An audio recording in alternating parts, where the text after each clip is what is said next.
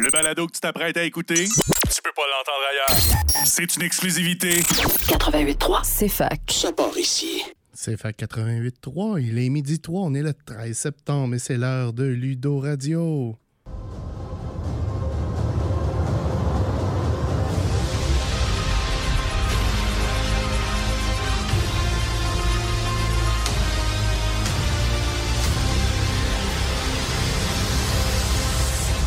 Bonjour tout le monde, ici Alexandre Bélanger et bienvenue à votre euh, émission hebdomadaire d'une heure de discussion sur les jeux de société, les jeux de rôle et autres activités de nerds.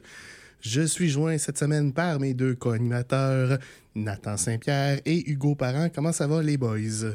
Moi, ça va bien. Euh, passé une belle semaine depuis la dernière fois. J'avais hâte de revenir.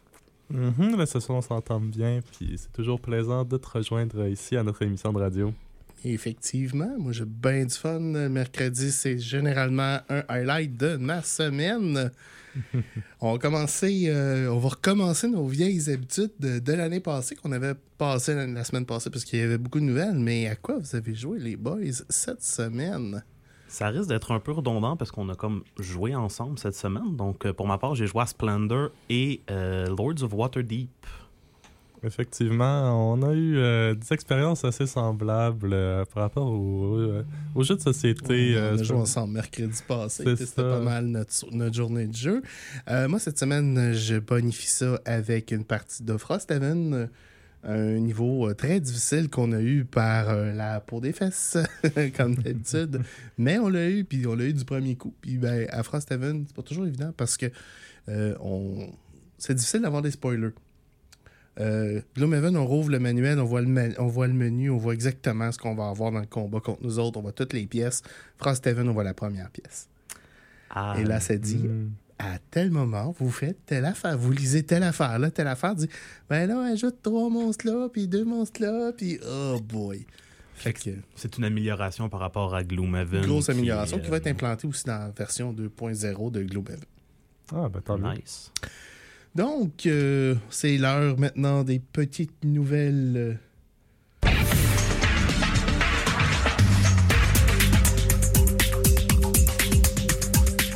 Alors, deux nouvelles intéressantes dans le board game cette semaine. Ben, il y en a plein, mais c'est bon. Je parlerai pas pendant une heure de, de jeux que- qui kickstart que vous avez jamais entendu. Alors, j'ai tendance à me concentrer sur les titres un peu plus populaires.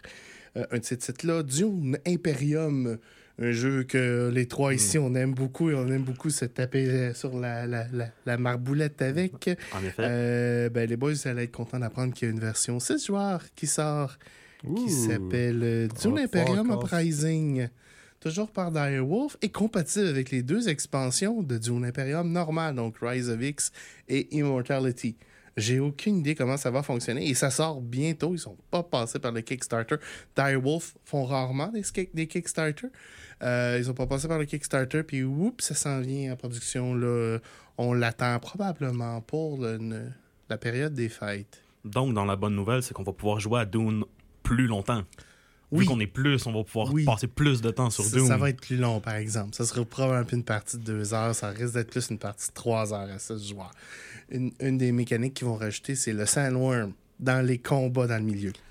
Ouh, mais ça, donc ça va nous permettre de pouvoir jouer à plus, parce que ça donne souvent qu'on se ramasse à Cinq. 4 et ne pas pouvoir justement introduire plus de personnes au jeu. Eh oui. Fait c'est notre première nouvelle. Notre deuxième nouvelle, ça tombe un autre ça touche un autre jeu qui est extrêmement populaire, c'est Terraforming Mars.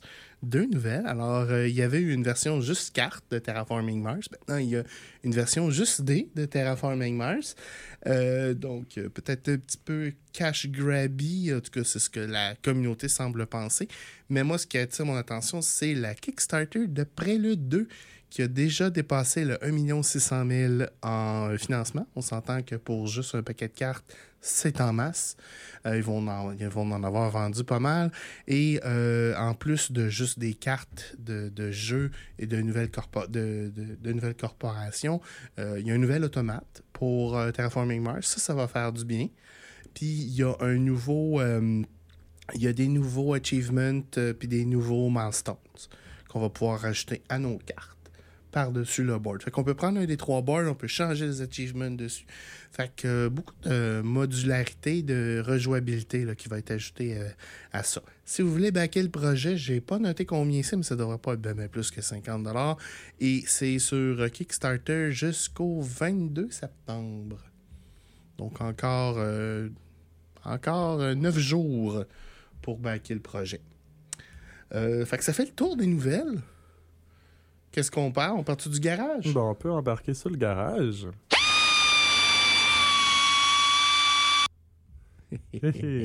Première fois qu'on utilisait le nouveau, euh, le nouveau, le thème. Il était beaucoup plus long que je pensais. Eh bien, cette semaine, on va un peu continuer sur euh, l'émission de la semaine passée. La semaine passée, pour ceux qui n'étaient pas présents, nous discussions des jeux asymétriques. Et cette semaine, euh, nous allons continuer euh, sur les jeux de traîtrise. Donc, euh, c'est fondamentalement euh, une sous-catégorie de jeux asymétriques au sens que les jeux de traîtrise n'ont, évidemment, les traîtres n'ont pas le même but que le reste des gens dans l'équipe, ce qui fait en sorte qu'ils ils n'ont pas nécessairement non plus les mêmes capacités et... J'ajouterais que pour être traître, il faut être dans un jeu coop aussi. Et la plupart des jeux de traître sont censés être coop, Jusqu'à ce qu'on trouve le traître. Jusqu'à ce qu'il y ait un traître. Donc, euh, le but euh, dans ces jeux-là, euh, par exemple, un jeu extrêmement typique serait des jeux de rôle secret du style Loup-garou, qui est, à mon avis, le plus connu. Là.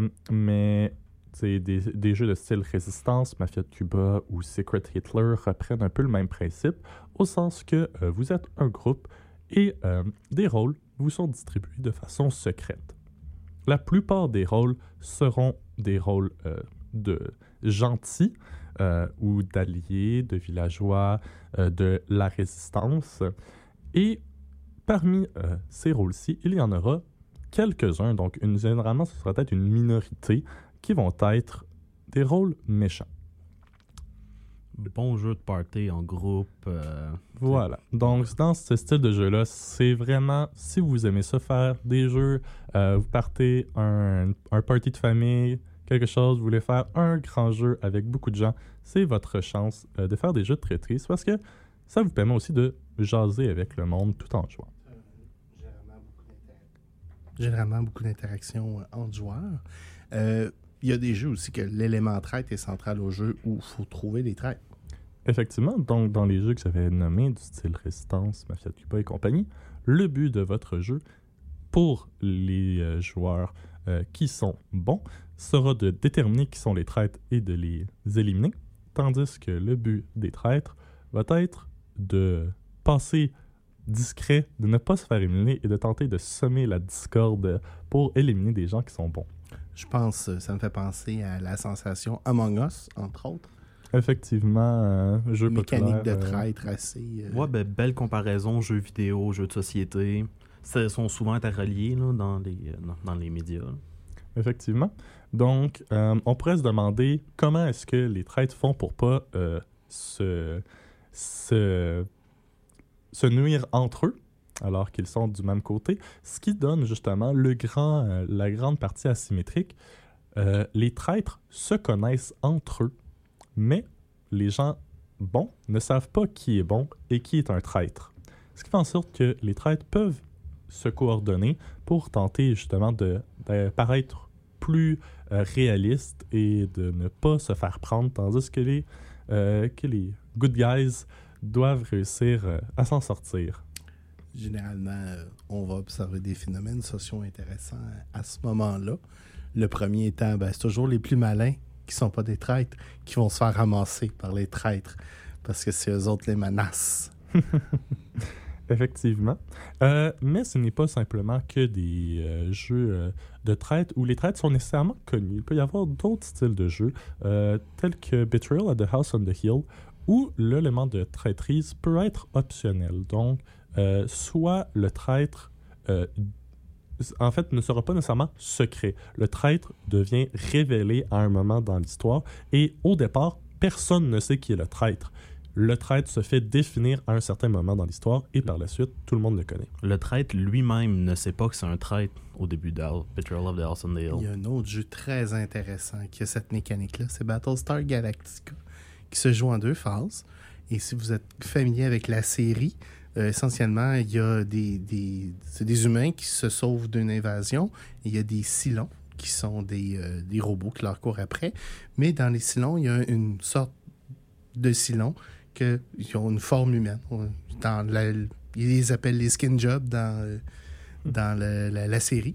Euh, puis ben, une caractéristique des, skin jobs, c'est qu'ils peuvent être des Cylons, ils ne savent pas qu'ils sont des Cylons. Spoiler si vous n'avez pas vu la série, là. Mais donc, euh, dans Battlestar Galactica, il y a deux phases de définition de traite. Il y a une première phase où il pourrait en avoir un, il pourrait pas en avoir.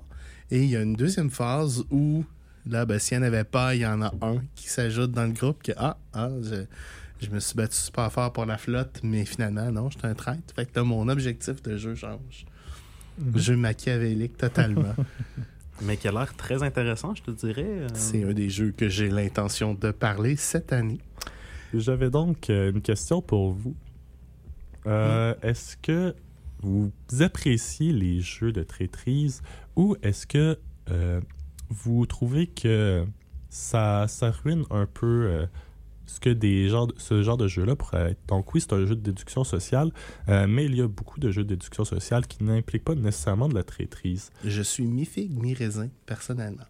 J'adore la mécanique, j'adore le principe, mais quand un trade se fait ramasser très tôt ou qu'un joueur se fait éliminer très tôt, ça peut rendre une partie assez plate. Je suis, euh, je suis bien d'accord. En fait, je dirais probablement que euh, un des points faibles de la plupart de ces jeux-là, c'est que euh, dans les jeux où est-ce qu'on élimine des gens pour tenter d'éliminer les traîtres, si vous êtes le premier éliminé, vous devez passer le reste de la partie à regarder les autres jouer, ce qui peut être moins intéressant. Les amis, on va payer euh, les comptes, puis on va continuer la discussion sur euh, les traîtres euh, au retour.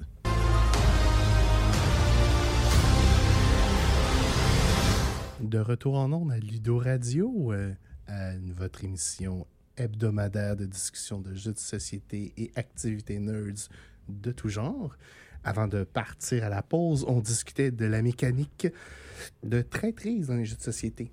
Donc, c'est ça une discussion. Euh, Est-ce que, euh, Alex et Nathan, euh, vous aimez ça des jeux de traîtrise? Ben, moi, pour ma part, ça va dépendre du jeu. J'aime beaucoup Betrayal of the House of the Hill. Parce que justement, étant donné que le traître est révélé pas en début de partie, mais plus vers comme au début de la deuxième phase, ça permet justement à tout le monde de jouer un peu puis de pas se faire éliminer instantanément en début de partie. Parce qu'il y a souvent, quand on joue avec un groupe, que des gens que l'on connaît, on va avoir tendance à éliminer certains joueurs plus rapidement parce qu'on sait qu'ils sont soit très bons manipulateurs ou qui sont de très bons détectives et qui vont comme déterminer plus facilement qui est le traître ou qui, n'est pas traître. Donc, c'est moins. euh, quand le groupe se connaît bien, c'est un petit peu moins agréable. Ça va dépendre de la durée du jeu aussi. Un Effectivement. long jeu à traîtrise, puis tu te fais sortir de bonne heure, c'est plate longtemps. Tu sais, quand tu as, le temps de partir une game de Splendor sur side, moi, à mon avis, la mécanique est à repenser.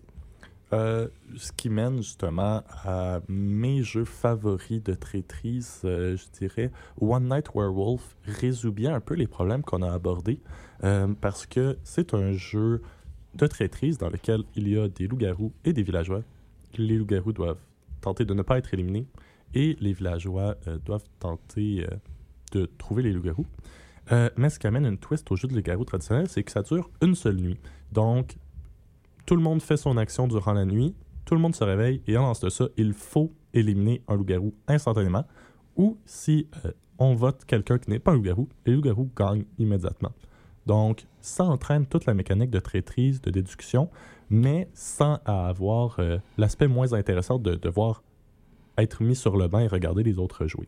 Je présume que les villageois ne sont pas des sympathiques taupins sans aucun pouvoir puis qui ont des actions à faire. Effectivement, il y aura par exemple des voyantes qui peuvent regarder des cartes ou euh, des fauteurs de troubles qui peuvent échanger des cartes entre les joueurs pour euh, tenter de mettre, euh, pimenter un peu l'histoire.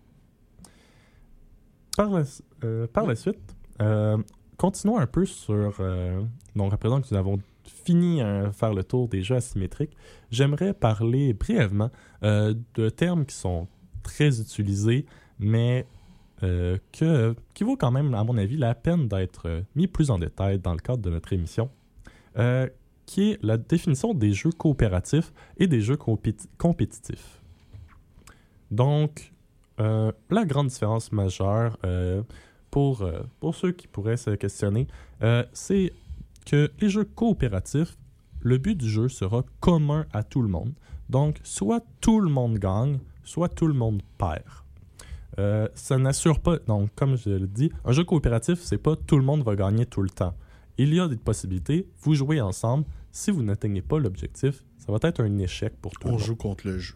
Donc, vous jouez contre le jeu. Euh, contrairement à un jeu compétitif où vous allez jouer les uns contre les autres et qu'il va y avoir un ou quelques gagnants, mais qu'il y aura des perdants. Euh, des exemples de jeux coopératifs euh, très connus euh, et qui sont très populaires, si vous aimez ça, tentez de jouer à des jeux de société sans avoir tout le stress ou vous sentir mal ou si vous avez, mais vous avez des amis un peu trop compétitifs euh, puis que ça vous tente pas de gérer ça. Des bons jeux coopératifs sont du style Pandémie, euh, Mysterium, Arkham Horror ou comme euh, Al en parlait un peu euh, tantôt, euh, Frosthaven et Gloomhaven qui sont aussi des jeux coopératifs. Il y a toute, euh, si on parle de pandémie, il y a toute une gamme de jeux de pandémie aussi. Il n'y a pas juste le jeu de pandémie. Il y a trois saisons de Legacy. Il y a euh, Clone Wars aussi, qui est essentiellement la même mécanique, mais euh, faite dans l'optique de Star Wars. Puis on peut parler aussi de Gloomhaven Jar of the Lions, qui est coopératif, qui est une micro-campagne de Gloomhaven. Donc, ça, tant qu'à rajouter, pour... il y a beaucoup de jeux qui vont avoir des sauces à saveur geek de films, séries télé. euh, Tant qu'à faire, on va rajouter un peu de geek sur nos trucs geek. Je pense qu'il y a un jeu de cartes de G.I. Joe puis de Transformers aussi. C'est fort possible. Ouais. Ouais. Puis euh, il y a puis au bon club aussi on a euh, deux jeux que moi j'aime beaucoup. Euh, les Chevaliers de la Table Ronde en français. Puis euh, ben, Battlestar Galactica que je, je, je veux toujours en jouer mais que je trouve jamais assez de monde. C'est quand même un jeu assez, assez long, assez lourd à expliquer mais qui est vraiment intéressant. De l'autre côté du tableau, si vous aimez euh, être en compétition les uns contre les autres, tenter de déterminer qui est le meilleur à un jeu, euh, vous avez évidemment le Ou le traditionnel. plus chanceux. ou le plus chanceux Ouais. parce qu'on se cachera pas, il y a parfois euh, un peu de chance dans ce genre de jeu pour donner de la diversité. Euh, il y a le très très euh, classique échec qui est le jeu compétitif par, euh, par excellence. Là, Euh, une partie d'échec nécessairement sera un ou l'autre qui va gagner, à moins d'une égalité.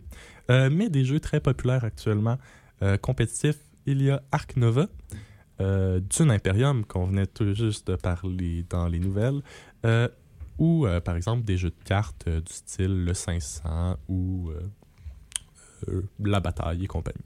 Sais-tu qu'est-ce que j'aime? Quoi donc? Moi j'aime quand c'est compétitif mais qu'il y a un petit élément coopératif. Où Ah. tu peux pas juste te fier sur la pure compétition puis purement écraser tes adversaires. Terra Mystica. Hmm. Et euh, dans le fond, euh, Gaia Project, qui est la suite de Terra Mystica. Puis il y a un nouveau Terra Mystica qui sort, là, que je vais en parler la semaine prochaine. Je n'avais pas fini mes recherches dessus. Où c'est coopératif, euh, c'est euh, c'est compétitif, mais la présence d'un adversaire proche peut donner des avantages Ouh. On voit cette mécanique-là aussi un petit peu dans, euh, euh, voyons, euh, pas Lancashire, euh, Brass, Brass Birmingham? Brass, Brass Birmingham, ouais, c'est ça. Ah, ça qui te permet de lier un point à, mettons, une mine ou quelque chose de ce genre-là. Utiliser la, donc, la euh, bière ou le, le fer ou le, le, Le charbon de ton adversaire là, gratuitement. Là. Voilà. Donc, t'aides ton adversaire, mais en même temps sa tête. Donc, est-ce que tu peux trop aider ton adversaire ou pas? C'est à toi de voir. Euh, pour finir euh, ma petite capsule, j'aimerais savoir, euh, opinion personnelle, à vous de l'élaborer comme vous le souhaitez. Qu'est-ce que vous préférez plus Des jeux compétitifs ou des jeux coopératifs? Moi, je vais t'avouer que ça m'est égal tant que le jeu il est tough. Puis que j'ai pas. je vais pas faire une marche dans le parc avec mon petit chien. Comme hier, ma partie de Frosthaven, où le- les- mes premiers scénarios de Frosthaven, j'ai trouvé facile en Moses, là. Arrivant de vétéran de Gloom, là. Euh, Puis euh, là, hier, on a eu un dindant, là. Mais c'est comme, mais mon Dieu, qu'est-ce qu'on va faire? ben, j'ai trippé. C'était coop. Mais autant une bonne partie du Imperium où vous deux, vous me donnez du fil à retordre. Puis qu'est-ce que je vais faire pour pas finir dernier? J'adore aussi. Fait que je pense que je préfère être challengé. C'est un excellent point. Nathan? Moi, en fait, ça va dépendre. J'aime bien les jeux compétitifs, j'aime bien les jeux coopératifs. Ça va dépendre. Est-ce que j'ai le goût de me battre contre des gens ou est-ce que j'ai le goût de me battre contre le jeu? Euh, donc, tu sais, la compétition, des fois, amène un petit stress, un petit piquant dans la partie. Fait comme, bon, OK, Hugo va faire un demi-million de points en 15 minutes à la fin de partie. Fait que comment qu'on le contre avant de commencer? Euh, c'est- Ouais, mais- l'avantage de connaître les joueurs avec qui on Des joue fois- aussi. Des fois, t'as des jeux qui sont plus brutals qu'Hugo. Oui, oui, en effet. Là. Je vais vous présenter Captain is Dead à un moment donné. Euh, ben, de mon bord, je vais, je vais y aller unilatéral. J'apprécie beaucoup plus les jeux euh, coopératifs que compétitifs. Je trouve que, euh, justement, euh, j'ai peut-être parce que j'ai un, peut-être parce que j'ai un esprit trop compétitif, mais quand je joue à des jeux compétitifs, euh, j'ai vraiment l'impression qu'il y a un stress de tenter de gagner. Puis, j'obtiens pas nécessairement tant de plaisir à voir toutes les autres autour de moi perdre ou moi perdre pour que quelqu'un d'autre gagne. Donc, je préfère de loin tenter de gagner avec tout le monde puis qu'on puisse euh, dire on a réussi ensemble. Puis je trouve que la catégorie de jeux coop au club, Mhm. la collection est un petit peu euh, faible. Il on, a, on, a Frost- on a Gloomhaven, on a Geoff the Lion. C'est pas des jeux que je peux sortir à la soirée board game facilement. Non. C'est comme Fait- Time Story aussi qu'on a au club, mais que c'est comme. euh, C'est une fois que t'as- une fois que t'as fait trois fois l'histoire, c'est comme. là, Ben, je, quand ouais, je veux, je veux juste voir la fin là. J'en j'en Puis peux on a la première là. édition, puis il y a une raison pourquoi ils ont fait la deuxième. Voilà. Hein, on va dire comme ça. Ben, merci Hugo de, ton, de tes insights sur euh, les mécaniques de jeu, les trucs comme ça. Euh, on apprécie beaucoup. Euh, Nathan, Oui. c'est ça serait ton tour. Ben, De c'est quoi parfait. Tu nous cette semaine? Euh, cette semaine, je vais vous parler du rangement des jeux. Ah en fait, oui, mon toc. euh, Je vais, je vais y aller en deux volets. Donc, le rangement de la boîte de jeu, c'est-à-dire comment le jeu va être rangé à l'intérieur de sa boîte, et comment tu ranges le jeu dans l'espace chez toi. Donc, comment tu ranges la boîte et comment tu ranges la boîte. oui. mais deux rangements différents. Euh, donc, je vais commencer par le rangement de la boîte dans, dans ton espace physique à la maison. Il y a souvent un débat est-ce que je mets mes boîtes couchées? Est-ce que je mets mes boîtes debout? C'est quoi qui est le mieux? Tu avais. Ok. ouais. Donc, euh, en fait, c'est que ça va dépendre. Certains jeux vont plus facilement se ranger couchés. Certains jeux vont plus facilement se ranger debout.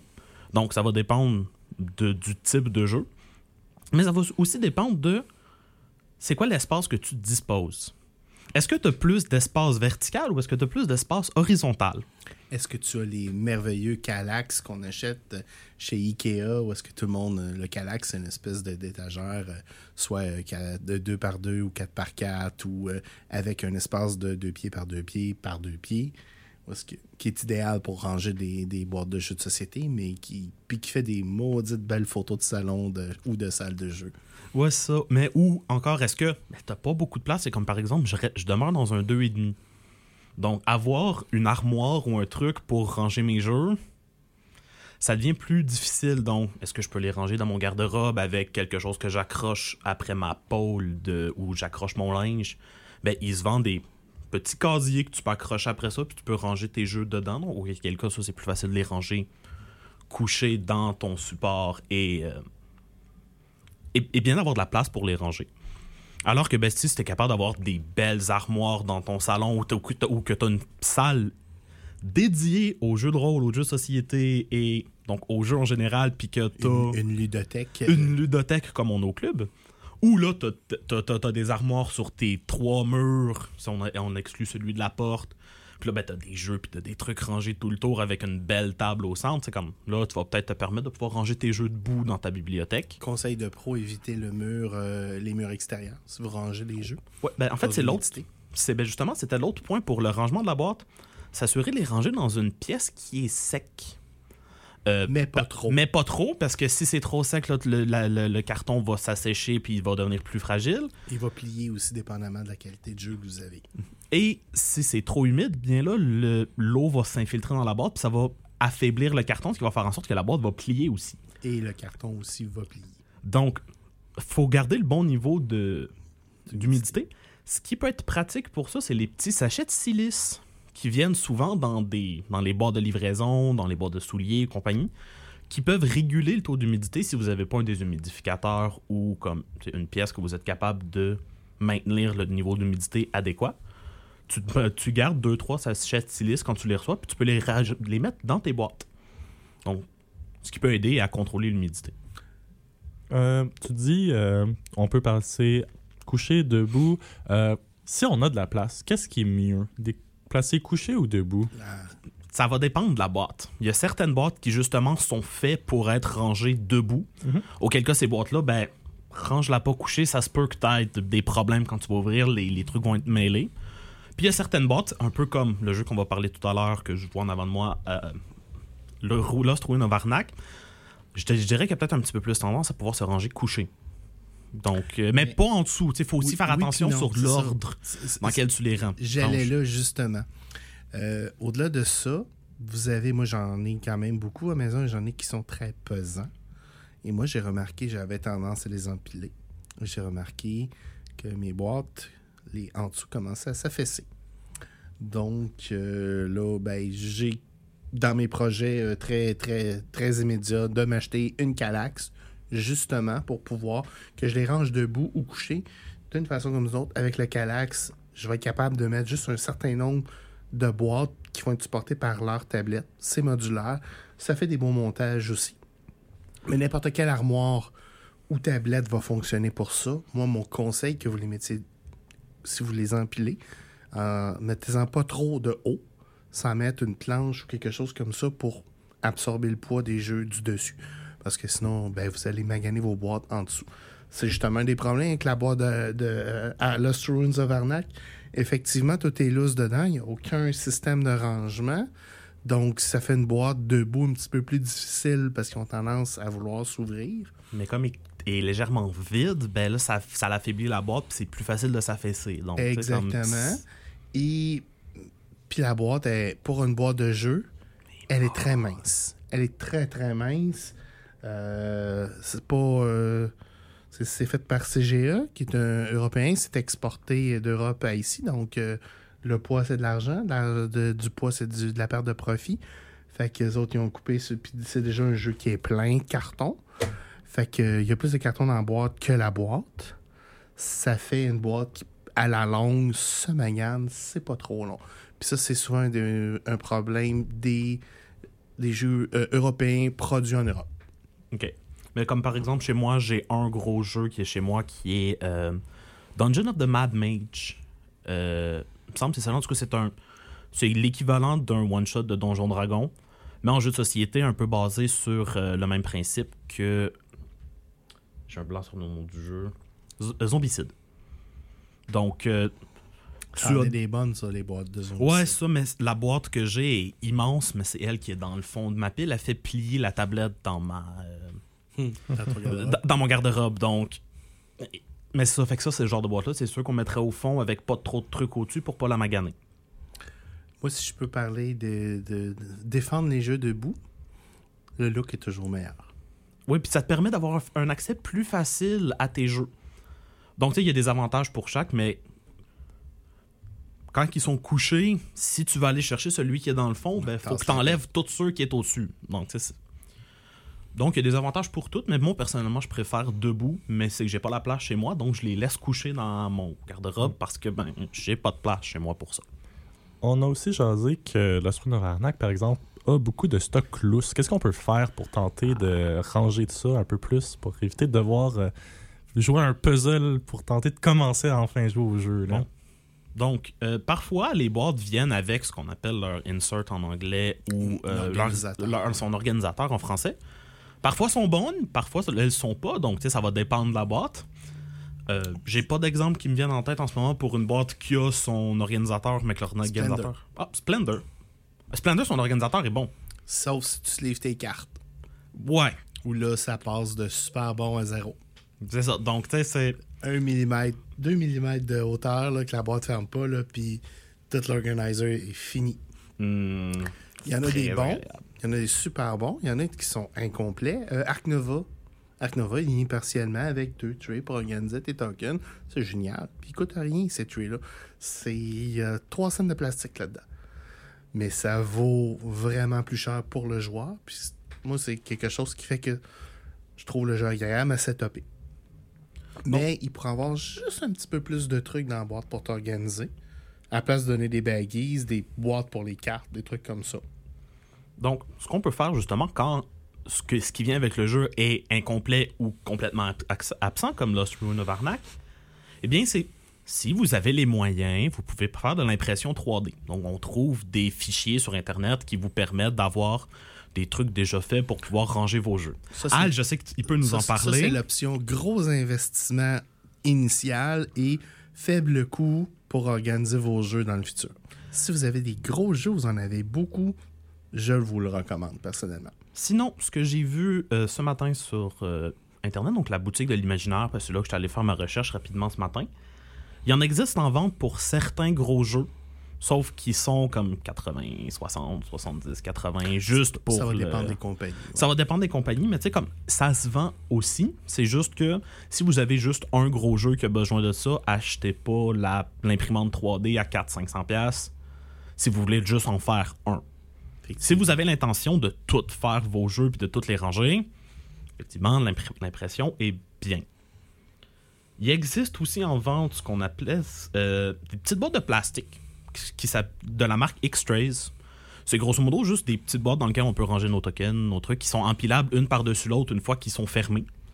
Donc, tu sais, ça permet d'organiser. euh, C'est un juste que c'est système un, de rangement générique. ouais, c'est un système de rangement générique, donc pas spécifique à un jeu. Ce qui est vraiment le fun des X-Trays, j'en ai à la maison. Euh, on les prend, on les sort, on rouvre la, on rouvre la, la boîte, puis on a déjà le contenant pour garder nos trucs. Ça rend le setup, le rangement beaucoup plus simple. Ce qui est de la chenoute des X-Trays, C'est qu'elles sont chères. est, est excessivement cher. Euh, on achète 16 peut-être pour 6 euh, boîtes. pour 8. Pour, euh, ben moi, ce que- ceux que j'ai vus ce matin, c'était 6. C'est 6. ça se peut que ça allait augmenter. C'est là. 6 pour. Parce que l'inflation, hein, Ah, même, ben oui. le, même le lobby n'est pas protégé. euh, Non, effectivement. Moi, j'achetais des boîtes de jusqu'à ce que j'aie l'imprimante 3D. J'achetais des boîtes de 8 pour euh, 12 Je trouvais ça excessivement dispendieux. Et ben là, euh, voilà, ça vient d'augmenter de prix et de shrinkflationner en plus. Mais c'est une bonne solution si vous n'avez rien d'autre. Ouais, c'est ça. C'est comme en début, avant d'acheter une imprimante ou de. C'est une- c'est un bel, euh, bel ajout. Euh, ce que je peux mentionner par contre pour les membres de l'université qui nous écouteraient, il y a le, Studio de le création. studio de création qui, je crois, que c'est pour 50$ par année. Euh, J'ai plus les prix exacts, là, je sais qu'on se les fait dire à la session passée. Tu as accès au, euh, au matériel de production. au matériel de production. Et oui, il va falloir que tu payes ton plastique pour les impressions 3D, mais ils ont une dizaine d'imprimantes 3D au studio que tu peux aller réserver pour te dire je vais faire mon impression au studio. Donc, pas besoin d'acheter la. euh, L'enjeu de ça, c'est que dépendamment de la vitesse d'impression, puis plus on imprime vite, moins la qualité est là. Parce qu'il y a des inserts qui peuvent prendre 8 heures à imprimer. C'est pour ça que au studio, c'est sous réservation les imprimantes. Parce que, ben, tu et tu la réserves pour le temps requis de l'impression. Et manque pas ton coup. Et il manque pas ton coup. Fait que, Parce comme que c'est- ça, ce qui va se passer des fois, c'est euh, dans l'impression 3D, je pense que ça vaudrait la peine de faire une chronique juste de ça dans les prochaines semaines. Mais un des trucs, c'est si vous euh, si vous perdez le fil, littéralement, si votre tête commence à euh, cracher du plastique qui n'a pas de, de surface pour reposer, vous allez faire un hydra. c'est euh, c'est pas super le fun. Mais c'est le fun quand on les pogne tout de suite, parce qu'on a juste perdu ce qu'on a fait à date. Mais quand on le pogne à la fin de l'impression de 8 heures, puis qu'on a fait un hydra pendant 6 heures, ben ça, c'est, premièrement, c'est dangereux pour pogner le feu. Parce que la- le plastique, ça peut fondre, puis ça peut, ça peut brûler. Puis c'est, c'est dépendamment des additifs qu'il y a dedans, puis tout ça. Puis ben, euh, veux, veux pas, euh, vous avez une petite session de nettoyage à faire après, puis... euh, Ouais, ça, c'est moins. Et finalement, la méthode de rangement pour les boîtes que je recommande le moins, parce que c'est celle qui est le moins efficace, c'est les sacs de plastique qui, des fois, viennent avec la boîte, des fois, viennent pas. Mais encore une fois, si c'est tout ce que vous avez au minimum pour séparer euh, vos éléments, vos tokens, vos cartes et compagnie, ça peut faire le travail. C'est juste que habituellement, la boîte ferme moins bien quand elle est rangée avec des sacs de plastique. euh. Ouais, c'est un petit peu un jeu de Tetris. Là. Euh, dans les organizers déjà faits qu'on peut acheter, si vous avez juste un ou deux gros jeux à la maison que vous voulez les organiser, deux compagnies, moi, que je recommande. Une qui fait des inserts en, en styrofoam, euh, qui s'appelle euh, Folded Space. Folded Space, on généralement travaille avec euh, les gros producteurs, puis souvent dans les Kickstarter, vous allez avoir même l'option d'aller chercher du Folded Space pour ranger vos trucs, entre autres dans Gloomhaven 2.0. Euh, moi, j'aime beaucoup dans Gloomhaven leur accordéon, qui est une espèce de classeur. On peut classer nos cartes, mais c'est déjà fait pour les cartes, c'est numéroté, tout. Ça rend le setup beaucoup plus simple. Il y a Laser Rocks aussi qui vont vous envoyer des inserts en bois prédécoupés au laser. Fait que vous avez juste à les sortir de leur euh, sprue en bois, les coller puis faire vos inserts. C'est les moins chers. C'est quand même de la qualité. Mais c'est beaucoup plus dispendieux. Des fois, j'ai vu des Laser Rocks qui étaient pour un jeu le prix du jeu. Oh mon dieu. fait que c'est, probablement le. Mais si vous en avez juste un ou deux, c'est probablement la solution la plus économique. Je- Toujours poss- il y a toujours possibilité aussi, je sais qu'il y a des sites qui offrent la possibilité. Est-ce que tu peux m'imprimer ça, tu l'imprimes puis te l'envoie, ça va te coûter plus cher que. Je, je- je pense à My Mini Factory, en- entre autres, là, pour ce qui est ça. Donc, tu peux demander à. Tu mets ton STL dans le truc. Est-ce que vous pouvez me l'imprimer, vous me l'envoyez, vous payez le shipping, puis Ouais, c'est- les trucs. Là, ça, ça revient plus cher que d'avoir sa propre imprimante pour une impression, mais moins cher que d'acheter une imprimante. euh. Hum, effectivement. Ben, Il y a plein d'options. Dans le fond, faites vos recherches. Oui, ouais, ben c'est ça. euh, Et c'est un des genres de cas où faire ses recherches sur YouTube, ça peut donner des, des, des, des, des, Oui. des vraies réponses justes, parce que c'est pas des vaccins. il existe, il existe de bons tutos aussi sur YouTube. Si vous voulez designer vos propres. euh, Parce que c'est ce qui est magique avec un imprimante 3D, tu peux designer toi-même tes trucs. Si tu t'y connais un peu en dessin 3D ou en. euh, ça prend un cadre, dans le fond. ça prend un cadre. euh, Ben, Blender, le logiciel gratuit fonctionne aussi. Oh, mais il y a quelque euh, chose à opérer. Oui, je sais, mon, père, mon père le fait. Mon père, dans, ses, dans ses hivers, quand il travaille pas, eh bien, il fait du dessin 3D. Donc, euh, mais oui, c'est euh, c'est l'avantage d'une imprimante. Vous pouvez faire vos propres. Vos propres propre trucs. système de rangement. Yep. Ben merci, euh, Nathan, de ce, de, de ce plongeon dans les euh, systèmes de rangement. Comme je, vous dis, on va, on va revenir avec l'impression 3D. C'est un plongeon en surface. dans quelques semaines là, sur on, peut en parler pendant un petit bout de temps. Et ben cette semaine, euh, vous avez sûrement remarqué qu'il manque un Alex autour de la table, mais c'est pas parce qu'il manque un Alex qu'on fera pas un dive dans un jeu. Alors cette semaine sur la table, je vais vous parler des ruines perdues de Arnak, euh, de Narak en français, Lost Ruins of Arnak.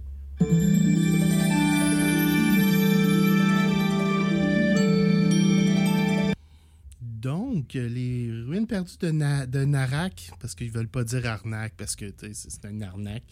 Euh, jeu produit par euh, CGA, une compagnie tchèque, pour 1 à 4 joueurs. Donc, un jeu avec un automate où on peut le, jouer.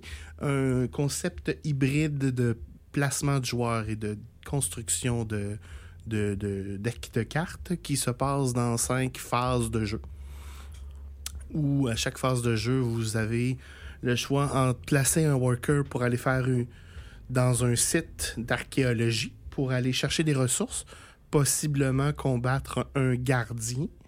Euh, et ben, gagner contre ce gardien-là va vous donner des points, va vous donner des bonus. Ou euh, utiliser les ressources que vous avez gagnées pour euh, progresser sur une échelle de recherche. Et quand vous arrivez au maximum de l'échelle de recherche, vous pouvez acheter des tuiles qui donnent des points. Je pense que j'ai bien résumé ça, rapidos. Oh, ouais, désolé. ouais, c'est.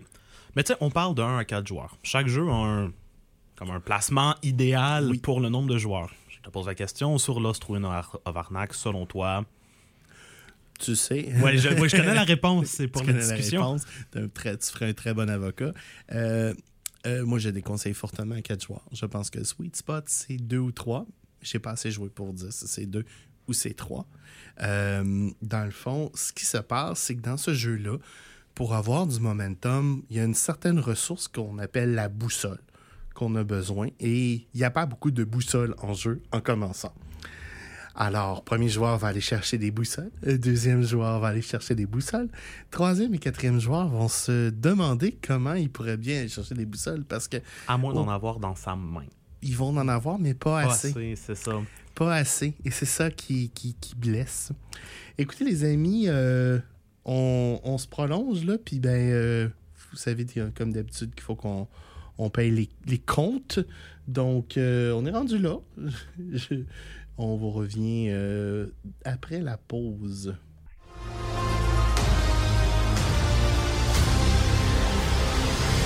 De retour en ondes à Ludo Radio, votre émission d'une heure le mercredi pour jaser de jeux de société, jeux de rôle et autres activités de nerds. Let's go. Avant de vous quitter, euh, on avait sur la table un jeu de société qui s'appelle Les Ruines perdues de Narak ou les Lost Ruins of Arnak dans la version originale. Euh, un jeu de placement d'ouvriers et de, de- de construction de, de decks.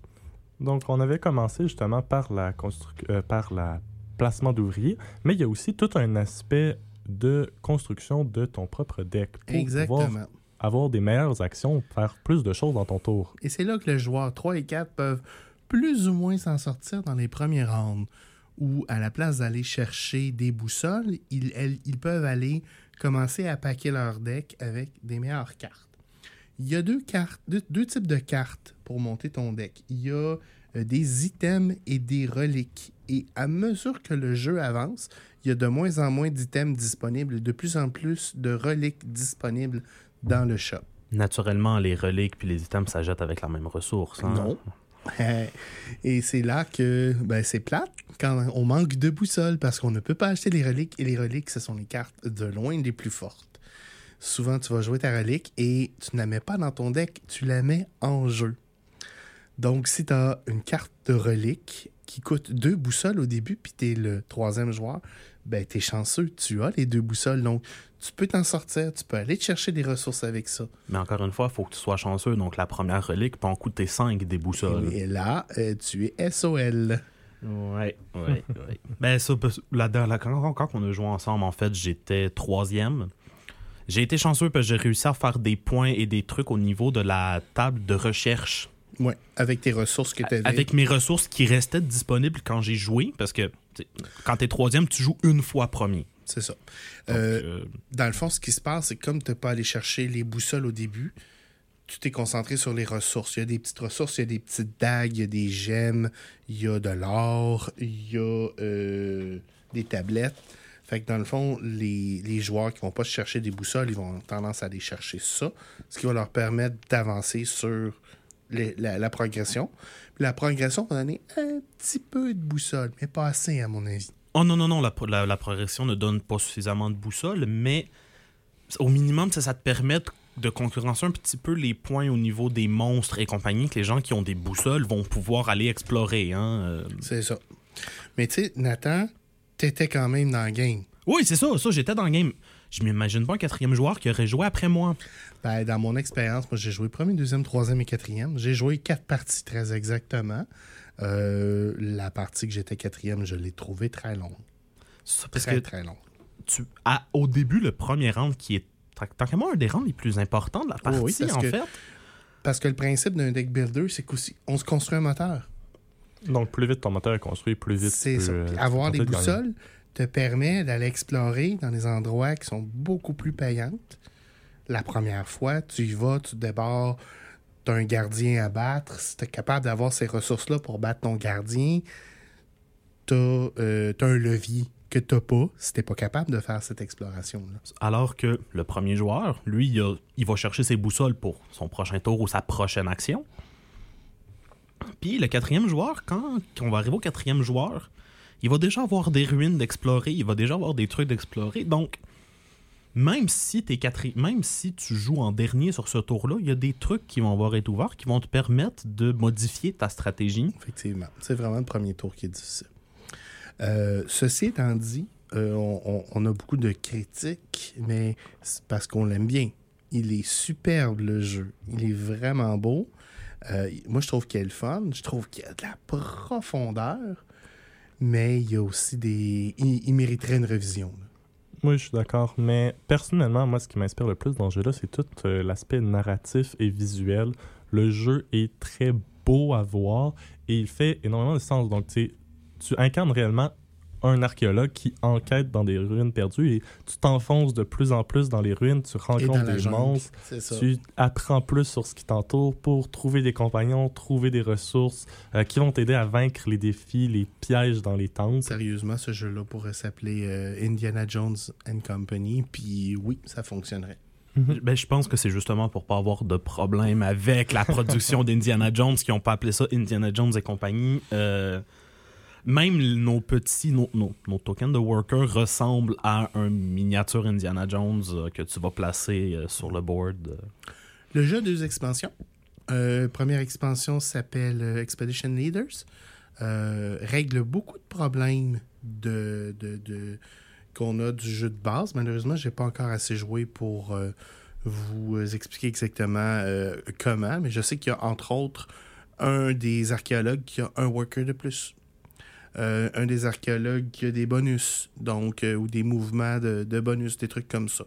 Euh, donc, le jeu a quand même du potentiel. Puis, il y a une nouvelle expansion qui vient de sortir. je l'ai vue ce matin. Puis là, ben, je l'ai plus sur le bout de ma langue comme ça. Mais elle n'est pas disponible encore au Canada. Je ne l'ai pas vue.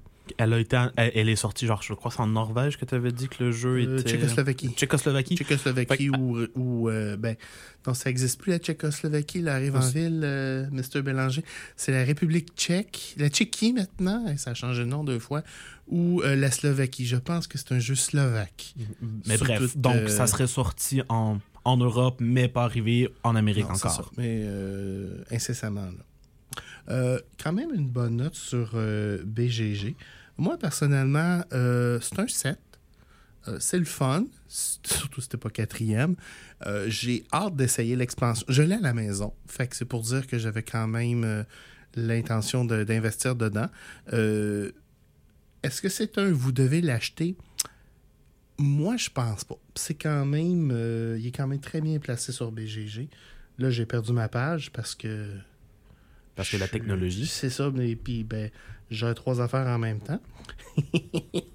mais euh, complexité, euh, C'était troisième puis quatrième très élevé. ben peut-être dans le, le- ben, compréhension des règles, compréhension de comment c'est. euh, je veux dire, l'iconographie est excellente dans le jeu. La valeur de production est là. C'est vraiment un jeu là, qui. Pour euh, ceux qui sont curieux du, euh, de ce que BGG dit par rapport à Lost Winds of Arnak, il lui donne un euh, rating de 8.1 sur 10 et un niveau de complexité de 2.9 sur 5.